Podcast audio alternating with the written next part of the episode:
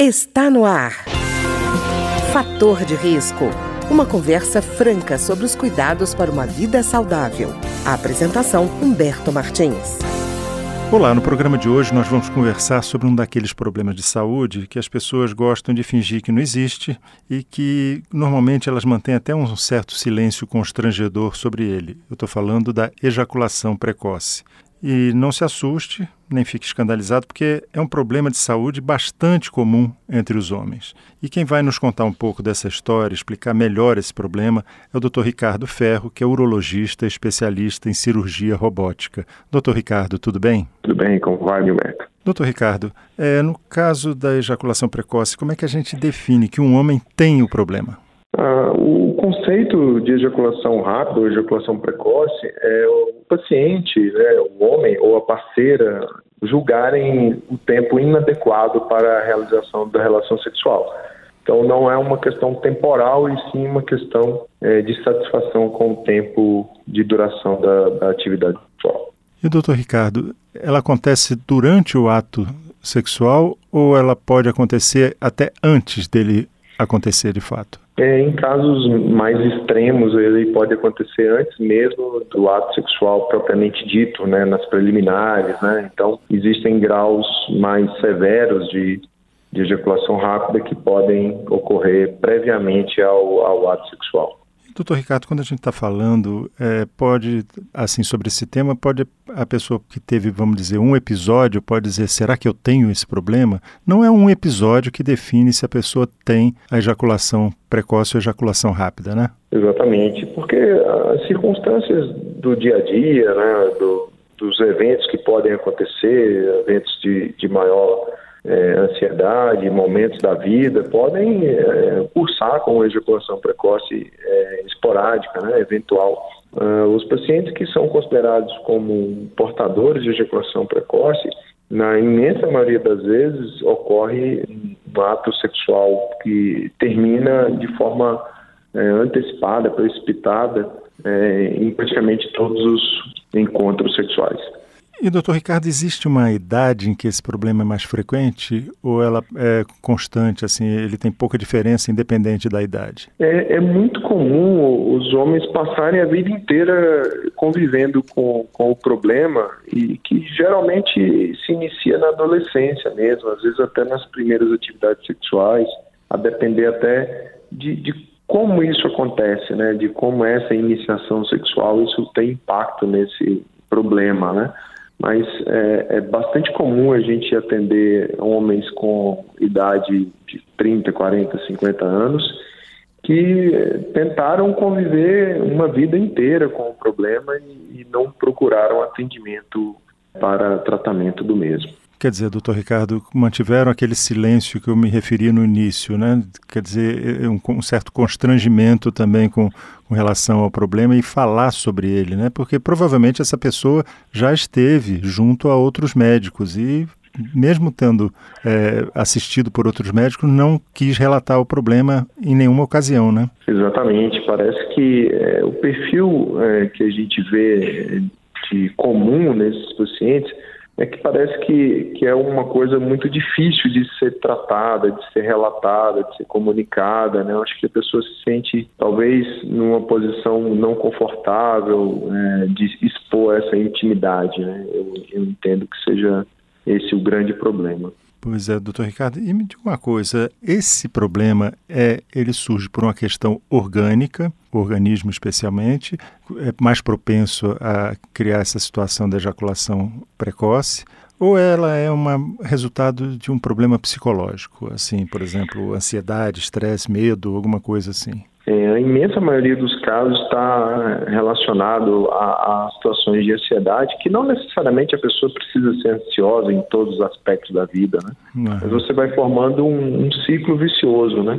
Você tem uma atividade sexual que, que ocorre ejaculação rápida, aí de uma próxima atividade sexual, os seus hormônios do estresse eles aumentam, isso favorece um novo evento de ejaculação rápida e isso vai é, de forma é, se retroalimentando né, ao longo uhum. da vida e os pacientes ficam numa situação muito complicada né, em relação a isso, porque ao não ter ajuda, essa situação se perpetua, né? Então, o fundo realmente é uma situação é, ligada muito à ansiedade, que pode ser exclusiva do ato sexual, muito por uma questão de desempenho, cobrança de desempenho. Né? O homem tem muito essa, essa situação de ser efetivo, né? de ser é, viril, vamos dizer assim. Isso, isso acaba trazendo esse cenário de ansiedade mais aflorado. E, doutor Ricardo, é, fica até difícil definir depois de um certo tempo, né? Porque a ansiedade gera a ejaculação precoce, que gera de novo a ansiedade, e foi como o senhor falou, entra num ciclo que já é difícil de saber onde é que está o ovo e a galinha, né? Exato, exato. E, doutor Ricardo, me diga uma coisa, eu, o senhor acha que, por exemplo, a gente está falando da cobrança de desempenho que a própria pessoa tem, né? Cobrança de desempenho e de satisfação para o parceiro, para a parceira, né? Uhum. É, o senhor acha que, por exemplo, esse acesso mais facilitado à pornografia cria um ambiente ruim para que a relação sexual se dê? Eu acredito que sim, porque é, muitas pessoas elas vivem nesse mundo paralelo, né?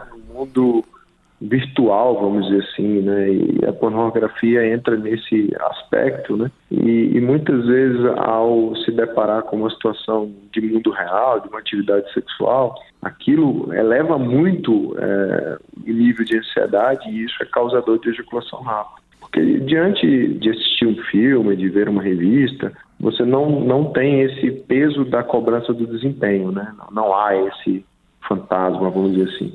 Mas as situações pessoais elas vão acabar acontecendo, né? Mais cedo ou mais tarde, e essas pessoas podem não administrar de forma adequada esse cenário. É, doutor Ricardo, inclusive cria uma, uma, expectativa irrealista que só existe naquele é, mundo de ficção que, que ele está vendo ali, né? Que na verdade não é o que acontece no dia a dia das pessoas, né? Não, não é, até porque essas, esse, esse mundo da, da indústria pornográfica, ele é muito alimentado por, por medicamentos, por uso é, de substâncias para manter por um tempo prolongado a própria ereção, né? Então, é, sem dúvida nenhuma, isso não é, não é vida real, né? Pois é, doutor Ricardo, imagino que seja complexo, por exemplo, o senhor, porque a recomendação é, se sofre de ejaculação precoce, procure inicialmente o urologista, não é isso? Exatamente. Então, o, o médico urologista, ele vai poder é, definir que realmente não tem uma causa orgânica, que é realmente a exceção, e a partir daí partir para as possibilidades de tratamento, que passa por terapias, né, que podem ser inclusive terapia de casal, e, mas muitos pacientes acabam demandando de uso de medicamentos. E esses medicamentos têm dois focos principais: reduzir o nível de ansiedade causado pelo ato sexual em si e retardar a ejaculação, fazendo com que a gente possa ter atividades sexuais num tempo satisfatório. E é como se a gente estivesse reeducando o cérebro a, a conviver com essa situação de normalidade de não aumento dos hormônios do estresse diante de uma eminência de atividade sexual. É, doutor Ricardo, imagino que a pessoa, quando ouve do senhor, por exemplo, olha, eu acho que um antidepressivo seria recomendável, a pessoa até pode estranhar uma recomendação como essa, né? Mas ele, ele tem essa possibilidade de é, criar uma menor sensibilidade e demorar o tempo da própria realização da consumação do, do ato, né? Exatamente. Então, é, a gente sempre reforça para os pacientes que o uso, nesse caso, não é para tratar a depressão. É mais para pegar um, uma carona nos efeitos que a medicação proporciona e a gente poder fazer essa, essa reeducação ao cérebro e a atividade sexual não desencadeie esses gatilhos da ansiedade. Mas, é, sem dúvida nenhuma, os antidepressivos são uma categoria extremamente importante e útil no tratamento. E, doutor Ricardo, a gente estava falando de uso medica medicamentoso, assim, de uso correto de medicamento, mas tem muita gente que toma um arsenal de medicamentos, seja para melhorar o desempenho intelectual, seja para ficar acordado, é, e nem sempre tem coragem de relatar isso quando vai numa visita ao urologista para contar sobre essa questão da ejaculação, né? Vira um, um jogo de, de, caça, de caça em que o, o próprio profissional tem que adivinhar, de certa forma, como tratar uma questão, já que a pessoa não confessa o uso de certos medicamentos que não deveria estar usando, né? Sim, esse é um, um, grande desafio que a gente tem. A facilidade que há hoje de aquisição de, de substâncias, né, com a popularização em massa da, da internet, torna isso um cenário completamente diferente do que era no passado. Então, é muito mais fácil você ter acesso a diversos medicamentos que deveriam ser de prescrição exclusiva é, por um médico assistente. Doutor Ricardo, a gente falou sobre tratamento. É, de certa forma, de maneira muito rápida, mas falamos do antidepressivo e até de um acompanhamento terapêutico na área psicológica. É, mas existem outros caminhos para o tratamento da ejaculação precoce?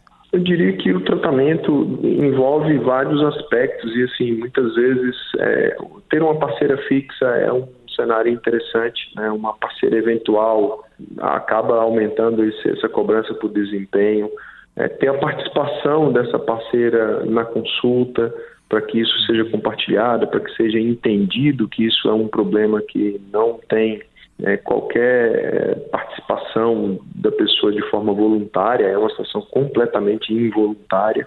E, é, e, são aspectos que esse suporte, esse apoio da parceira tem um, um impacto extremamente positivo é, no tratamento. Existem algumas manobras de fisioterapia que podem ser é, utilizadas é, para complementação desse tratamento não medicamentoso. Então, são uma gama de, de opções que a gente tem, que a gente vai associando de forma individualizada, de caso a caso, para que a gente chegue no, no melhor aspecto possível. E muitas vezes as pessoas se perguntam, ah, vou tratar o resto da vida? Não, na verdade a gente é, utiliza medicações para que durante seis meses a pessoa esteja bem, que seria um tempo razoável para o cérebro se adaptar.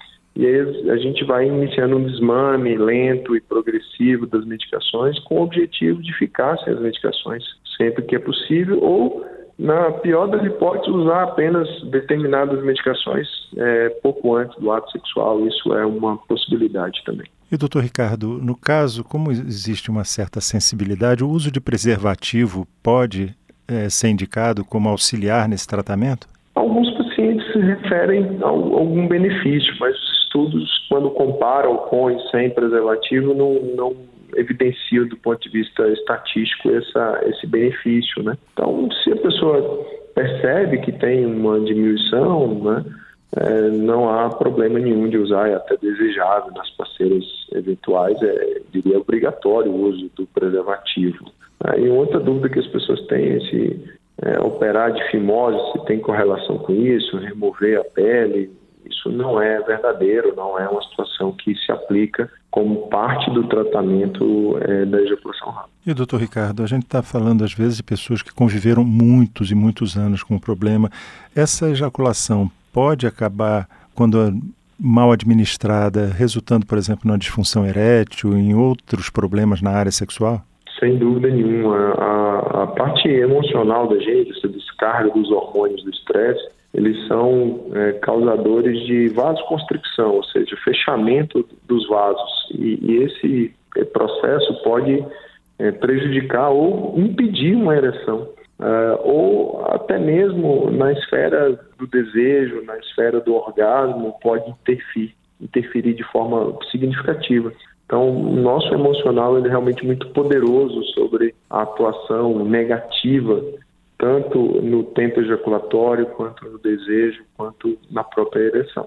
Tá ótimo. E de qualquer forma, né, doutor Ricardo, o que o senhor falou é muito importante, que haja compreensão no caso das parcerias, né? Quer dizer, no caso homem-mulher, por exemplo, que haja uma compreensão mútua do problema para que eles possam se ajudar de fato, né? Exatamente, isso é extremamente importante e, e salutar. Tá ótimo. Eu queria agradecer então ao Dr. Ricardo Ferro, que é urologista especialista em cirurgia robótica e que conversou conosco hoje sobre a ejaculação precoce. Muito obrigado, doutor Ricardo. Eu que, que tenho a agradecer e me coloco sempre à disposição. Um grande abraço. O programa de hoje teve trabalhos técnicos de Ricardo Coelho. Se você tem alguma sugestão de tema ou comentário sobre o programa de hoje, basta enviar uma mensagem para o endereço eletrônico programa fator de risco, tudo junto, arroba gmail.com. Até o nosso próximo encontro. Fator de risco, um programa com dicas para melhorar a saúde. Uma produção da Rádio Câmara, transmitida por emissoras parceiras de todo o Brasil.